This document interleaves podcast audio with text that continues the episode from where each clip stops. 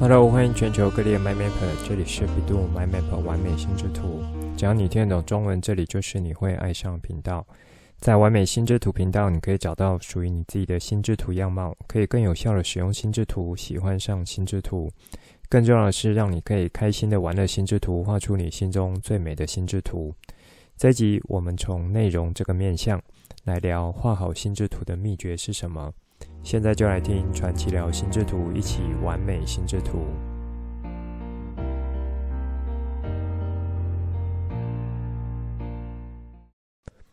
欢迎全球 MyMapper 准时收听完美心智图频道。这周我去了新竹的清华附小，和学校老师进行一场研习活动。主题呢是带学校的老师们以六顶思考帽结合心智图法的操作，针对一些特定的议题来做思考练习。同时，在练习过程中，可以激发出以往没有的思考角度，让老师们呢可以做到多面向思考的尝试，去提出一些不一样的新解方。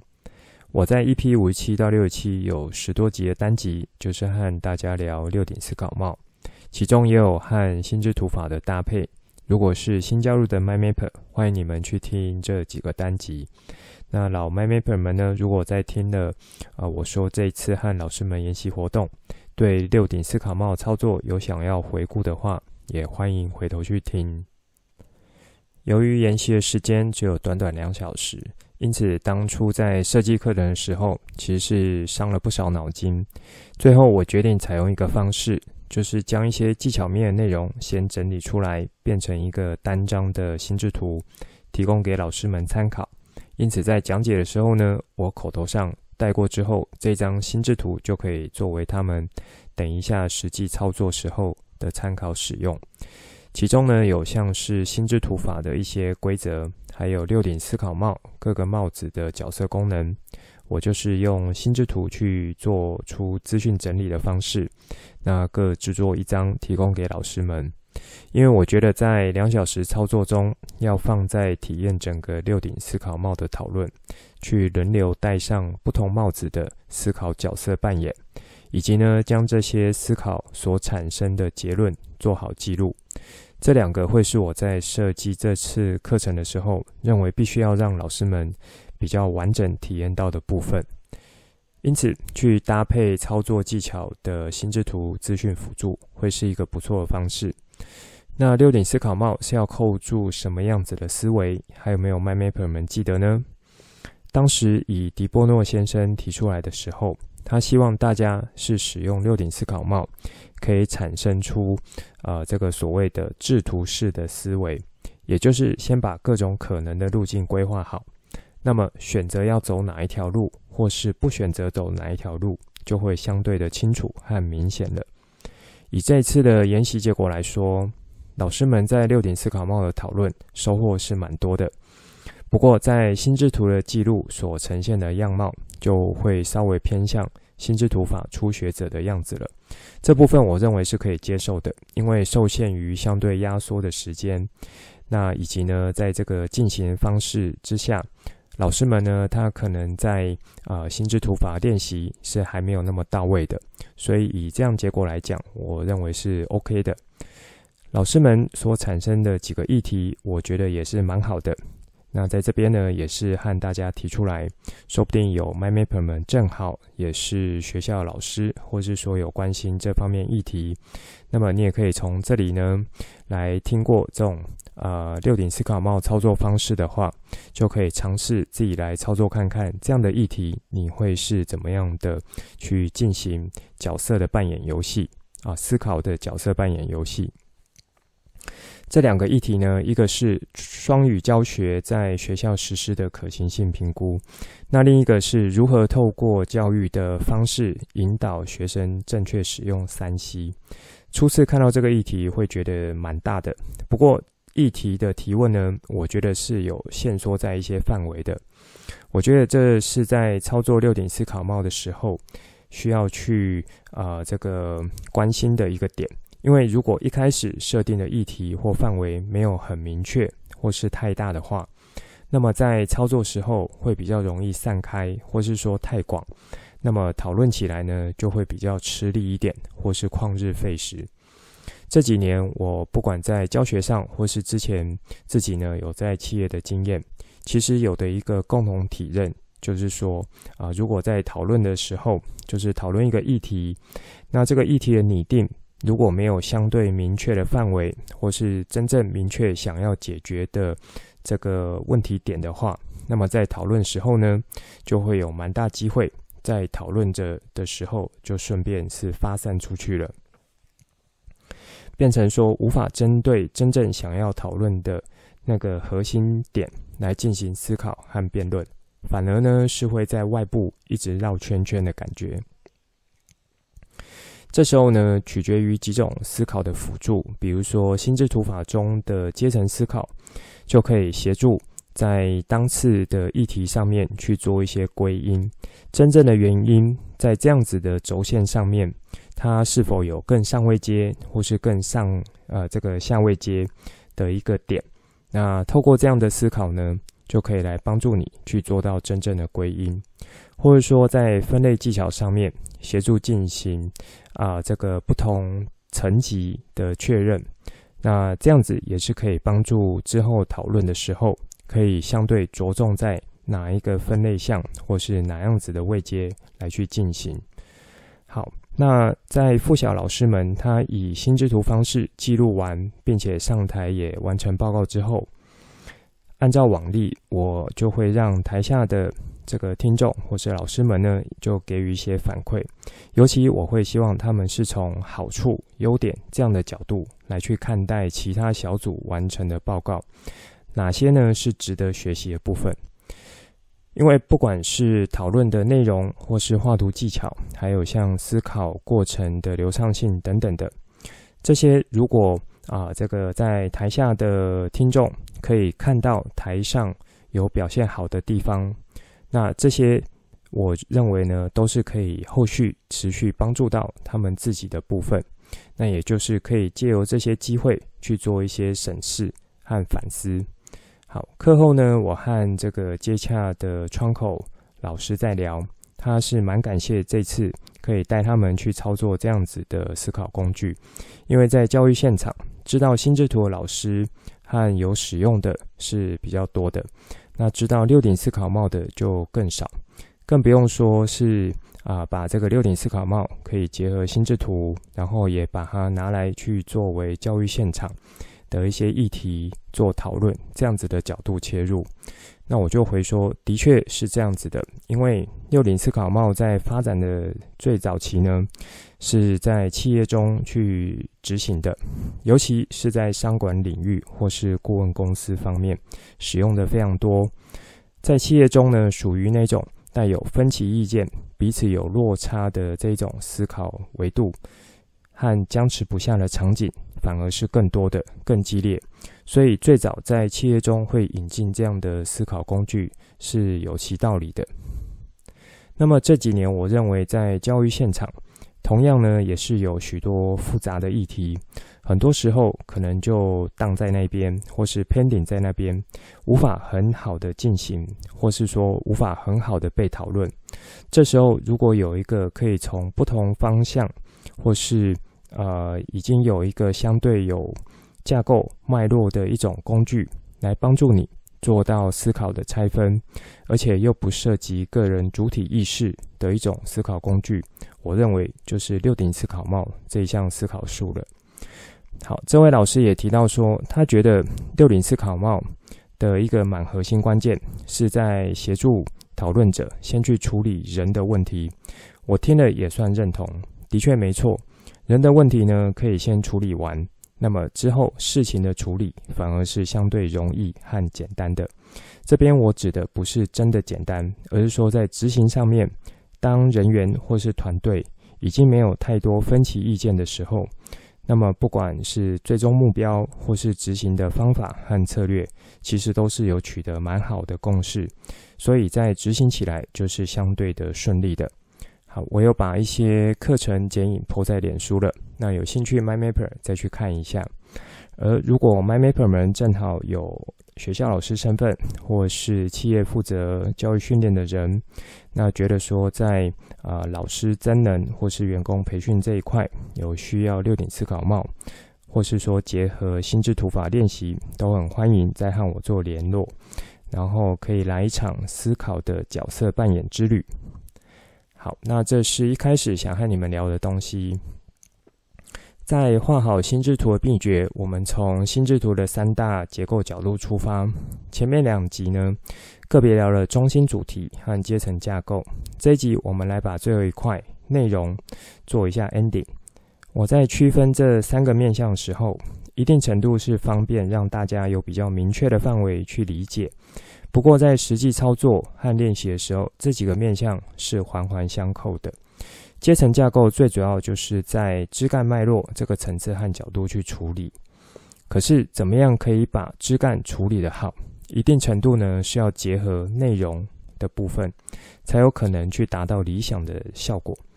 举个例子，在枝干的技巧和规则中，其中一个很重要的就是枝干长度和内容是要一致的。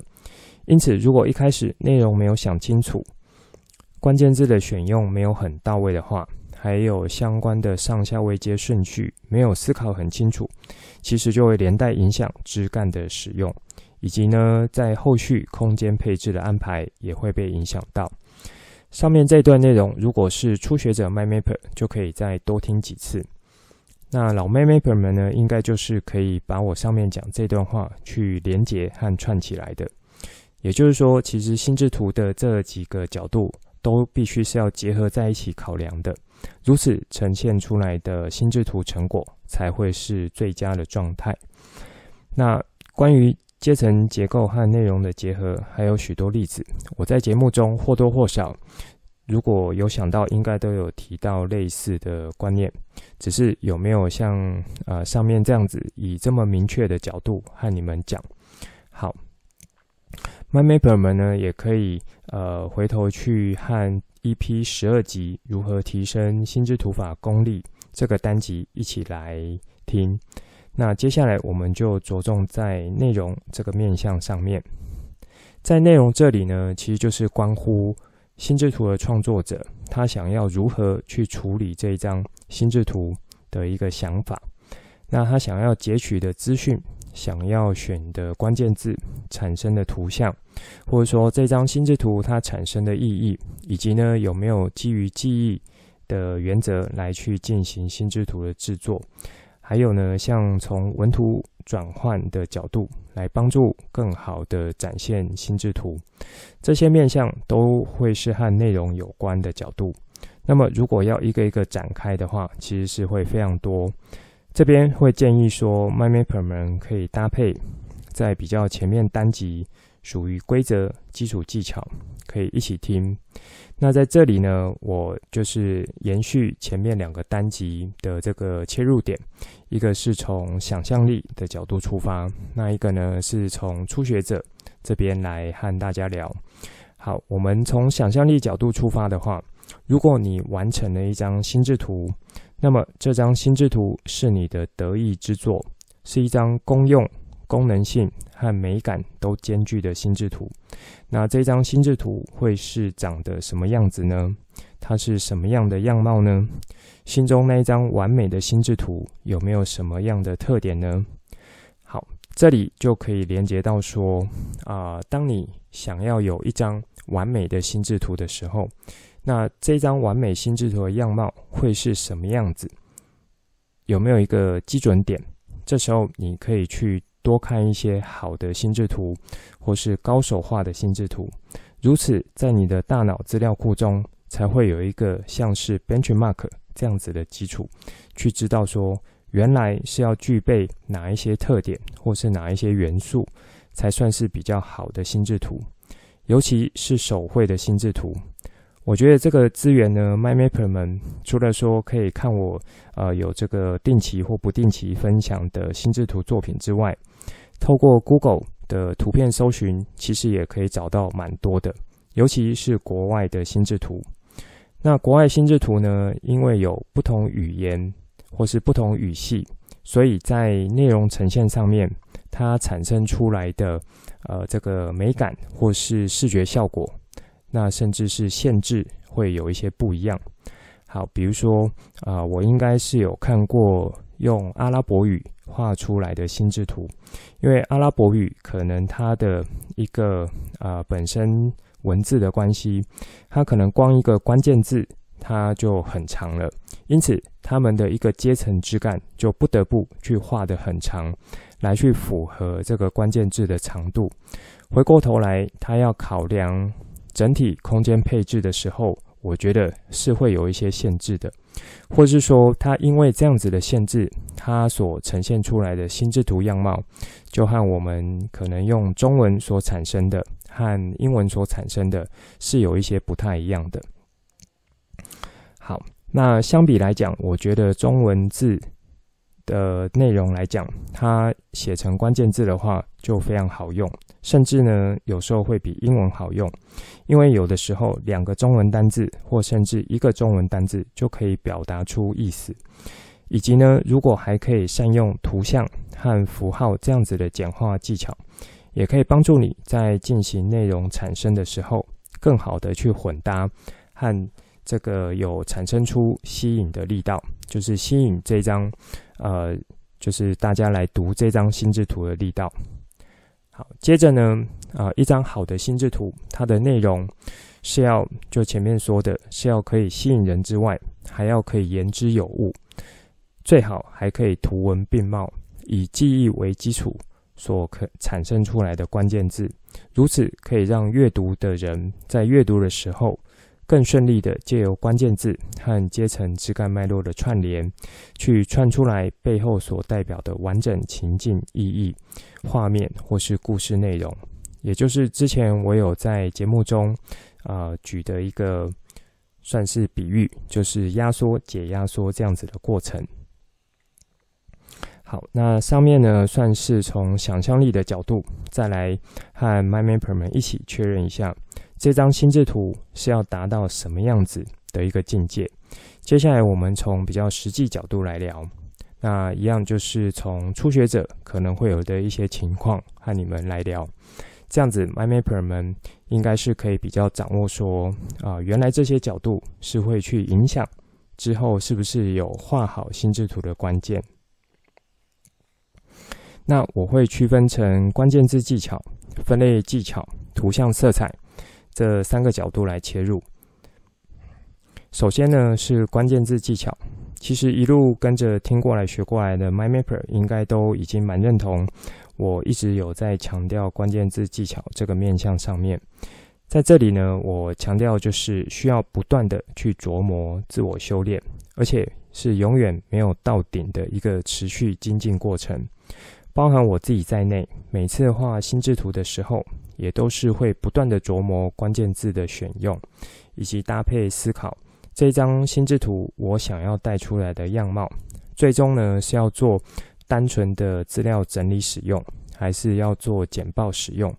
还是呢是当下呃做一个小组专题的讨论，甚至呢是要作为创意创新角度这样子的形式。那上面这一段其实也就是心智图的四种使用情境。不知道 MyMapper 们刚刚有没有马上的连接到？好，如果还没有连接到也没关系。呃，这四种使用情境呢，其实就会有不一样的这个切入点，然后使用的资讯来源不同，可能是书籍文本资料，可能是别人讲话的内容，或是说是自己的想法等等的很多面向。那从这些不同来源的资讯。都要经过像从大脑的接收，然后去辨识、分析、判断之后，再去形成简化、精简、压缩过的关键字，最后把它放在你的心智图枝干上面。所以这样子背后一系列运作的过程，老实说，就是需要不断的去磨练这一连串的过程，让它可以很顺畅和到位的。因此呢，在初学者。就会比较常看到说，关键字选用是没有办法那么到位。好，这边再说明一下，没有很到位的几种样态，比如说是直接放一段很长的文字，尤其呢，呃，这个如果以软体来进行绘制的时候，更容易会产生这样子的状况，因为软体本身就是没有太大限制的，想打什么字就打什么，那空间其实也可以一直去延伸下去。好，还有呢，是不是有以记忆为前提选用的关键字？那这个会在呃相对小的孩子身上看到比较多，因为他们对于单纯文字的理解性可能没有大人来的好。那当然，大人他在啊、呃、这一块是从从不同面向所产生出来的。比如说，他可能就是很想要把一串文字全部把它写出来。他才觉得才有，呃，相对去把这样的意思表达清楚。那这个都会算是初学者可能会有的状况。好，那还有呢，在呃选用关键字的时候，可能就是采用形容词或是副词。这个角度其实是和记忆有关系的，因为形容词和副词的关键字是不好形成具体画面的。也就是说，这组关键字能否有效去触发脑袋的情境意义、图像画面的产生？好，我这边呢是要强调有效。既然要有效的话，它触发出来东西其实是要有具体，才是会被称作有效的。那形容词和副词，它所触发的效果就会是没有那么的好的。名词和动词为主的关键字，它是可以产生比较好的具体画面。那因为有好的具体画面，所以它就可以有比较好的触发效果。所以呢，当阅读这张心智图去看到这些压缩过的内容，仍然是可以蛮好的进行触发，去把原本背后完整的内容带出来的。接着是分类技巧。分类技巧同时也关乎着从内容面向和阶层结构面向切入。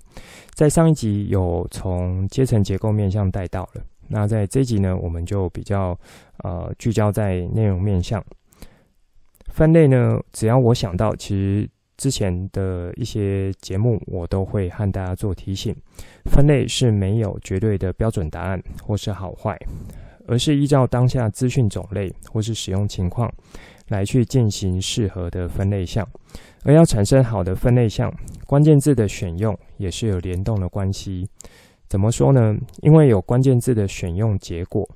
所产生的分类项就会有不同。那同时也可以说，因为有不同的分类项出来，所产生的关键字才会有所不同。好，这一段可能有一点绕口。那如果一下子听不懂的 MyMapper，就可以再暂停一下。回头再去多听几遍。那因为有这样的关系，所以关键字技巧和分类技巧，以从内容面向的这个呃切入点来看呢，是相辅相成、互相影响的。在初学者来说，比较常看到的是分类技巧它不够到位的地方，就是让关键字内容的阶层结构变得比较混乱。那这个原因呢，就是没有事先去想清楚分类的位阶，大分类、中分类、小分类这样子的位阶顺序。那要以关键字来进行内容陈述的时候，就会摆在呃不是那么对的位阶层上面，或是呃不对的枝干上面。因此，在看起来的时候，你要去呃理解背后它串出来的意思，就会有一点卡卡的。那分类项目和关键字如果搭配的好的话，就可以让你有一种非常啊、有效率的一种触发。那不管是触发的广度或是深度，都会是不一样的面向，在不同档次上面的。所以我在这边啊、可以提供一个小技巧给大家。在之前呢，应该也是呃，可能和大家聊分类或是关键字的时候是有提到的。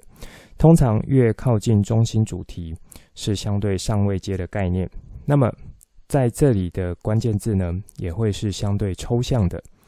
而越往枝干的末端，关键字呢是越加的具体。因此，呃，你也可以把它想成是抽象和具体这样的角度来去协助你做判断，说在不同位阶上面是不是有把它放在不同位置了。那这段一样，就是如果啊、一下子没有听得很清楚的 MyMapper，就可以再多听几次。通常连接到中心主题出来的枝干内容和最末端的资讯内容，会是相对好产生以及好发挥的。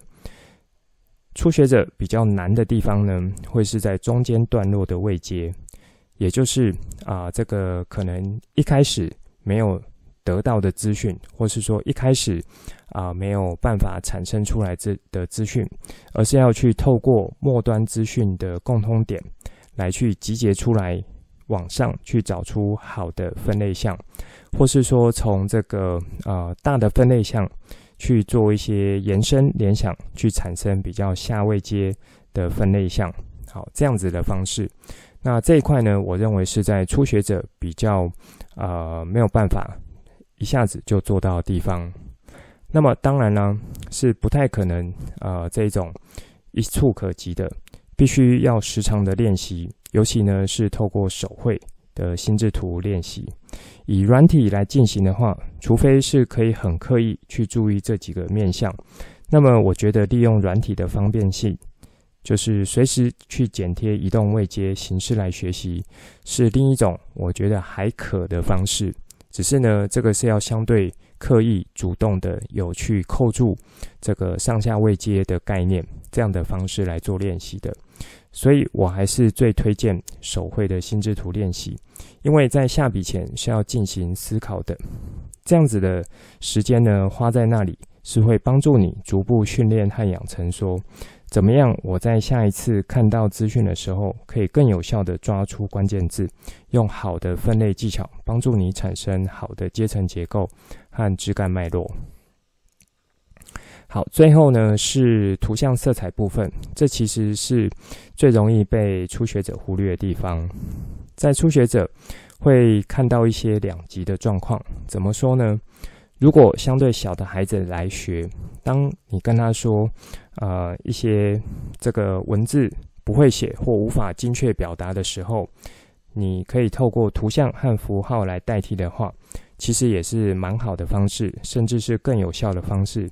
对于这样子啊、呃，一群小孩来讲，他可能是一种解放的过程，因为他们的图像能力本来就是相对活跃的。另外一群初学者呢，可能就是偏向成人这个部分的图像能力已经被退化了。我这边强调是被退化，就是在成长过程中，可能各种偏食。就是偏向理性和逻辑这样子的学习内容和学习范围，让原本就是很自然的感知能力、图像能力，就像是被冷冻起来一样。好，那如果是呃这群 my mapper 呢，他可能就是对于这种呃图像或是色彩使用，即使你告诉他，他也不见得会很想去把它用出来。那么应该要如何？啊、呃，从图像色彩这个角度来着手呢，我觉得就是要愿意去使用，要知道说这些都是我们与生俱来的能力。好，那如果你是已经长大成人的 MindMapper，只是因为你太久没用了，那其实存在你这个心中的小朋友身上，小朋友的记忆中是有这些图像能力的。好，你就是要去多鼓励自己，说你本身也是会画画的。那这个另一方面也有涉及到说，在脑袋中进行文图转换的能力是不是可以顺畅，是不是有效率？因为有一些 MindMapper 是偏向理性脑的，擅长数字、文字、逻辑这些；有一些 MindMapper 呢是偏向感性脑，感知色彩、图像、画面、律动等等的。但是，就像我前面所说，每个人都一定有这些啊、天生的能力，只是有没有在成长过程中去更好使用它，去让这些能力获得更好发展，那让它去越用越熟，越用越好。所以，从另一个角度来讲，当你会去使用图像、符号或色彩这些技巧融入到你的内容产生的时候，你可能就会发现说，这样子产生出来的心智图是更具吸引力的，是更精简的，同时呢，又可以有效的触发去还原背后的含义的。这边举一个例子，比如说啊，你的这个心智图内容，你其中一个枝干是要写下香蕉这个关键字。好，那理论上呢，当你看到香蕉这个关键字的时候，你脑袋产生的是什么呢？其实是香蕉的画面和图像的。既然是这样的话，那为什么不要直接在你的心智图内容上面去画上香蕉的图案？当这样子想的时候，有没有脑袋突然叮的一声，好像有被打开的感觉？也就是说，既然都要喂食你的大脑资讯，喂给它更直觉、更具吸引力，或是更有画面的内容。不就是更好去抓住大脑注意力吗？那抓住大脑注意力，就会连接到说，这张心智图的资讯是不是啊、它本身要用更有效的方式去产生。好，也就是像前面有说，有没有以记忆为前提去制作内容？从关键字啦、分类阶层啦，还有像图像或是色彩，你可能会说：“哎呀，我就是不太会画画嘛。”好，如果你有这样子的困境的话，那建议你回头去听我在聊图像技巧这几个单集，其中就会告诉你说，透过一些方式，怎么样可以帮助你更好的把图像技巧使用出来。因为绘画心智图跟绘画图是不太一样的事情，那绘画心智图上面的图像和绘画图也是不太一样的事情，所以呢，不用把不会画图这件事情。去啊、直接等于说我不太会画心智图里的图像。好，这一点呢，算是去鼓励所有的 MindMapper 都可以尝试的把自己的图像能力去解放出来。在色彩部分呢，我觉得也是一样，因为人类对于色彩本身就有一些蛮直觉的感知。比如说，对黄色呢，就是倾向说它是偏向温暖正向的。那黑色呢，就是像谨慎、负面或是危险等等的。透过这些已经有的直觉感知，那再有意识的去扩充对这些资料啊，对这些颜色的一些其他资料的感知，然后借由这些感知的角度来去帮助你进行心智图的制作。因此，除了说要去持续使用图像和色彩。之外，我觉得生活中愿意去留意身边的一些画面啦、图像或是色彩，他们所带给你的印象，带给你的一些啊、呃、这个情感上的认知效果，我觉得这一层的练习也是会帮助到你在图像和色彩技巧的一些运用，而这样子呢，就会持续的去帮助到你在画心智图内容的时候的一个提升。让你的心智图越画越好。好，那这算是这一集想和大家聊的内容。在这一周呢，IOR 的更新我继续再暂停一次，因为这周有一些临时的课程和工作项目插进来。下周我再看看有没有时间补上去。那前面所说，我有把去清华附小带老师进行六顶思考帽。结合心智图的研习活动，po 在脸书上了。有兴趣 My Mapper 再去做一下参考。以上就是这一集想分享给大家内容。最后帮大家整理一下这一集的重点。一开始和大家分享，我在这一周去清华附小进行老师研习活动，主轴呢是六顶思考帽结合心智图法操作，目标是希望可以让老师们有一个从思考拆分。思考角色扮演这样子的工具使用，帮助他们在教育现场去执行一些策略或是特定议题讨论的时候，有更好、更全面的成果产出。以及这边有帮大家回忆一下，六顶思考帽是属于制图式的思维，目的是帮助我们产生出各种可能路径之后，这些都没有好坏之分，接着去选择最适合的一条路径来走。也欢迎 MyMapper 们，如果目前身份是老师，或是在企业负责员工训练，或是说有想要来一场真实操作六顶思考帽的 MyMapper，都可以和我做联系、做讨论。接着呢，和大家聊这一集想要带给大家属于内容这个面向，哪一些是画好心智图的秘诀？我一样先请大家用想象力的角度去看待，可以吸引你、可以让你满意的心智图作品。内容会是什么样子？这边呢，我就带到可以多参考高手画的心智图，不管是从我这里或是 Google 搜寻都很好。再来，我提出三个点，分别是关键字技巧、分类技巧以及图像色彩部分，来带你们去充实内容这个面向。我个别有提出一些初学者会发生状况，以及可以怎么样调整和注意的地方。最重要的，我觉得还是要透过手绘的练习，才会是更扎实去帮助你提升心智图功力的不二法门。在这一周 i o r 延伸之干，就因为啊、有一些临时的工作插进来，我就先继续暂停一周。好，以及呢，有兴趣的 MyMapper 可以去参考脸书上传。我在清华附小的课程剪影，这集内容就先说到这里，之后再跟大家聊更多我对心智图的认识所产生的经验和想法，跟你分享，带你一起重新认识心智图，一起喜欢上心智图。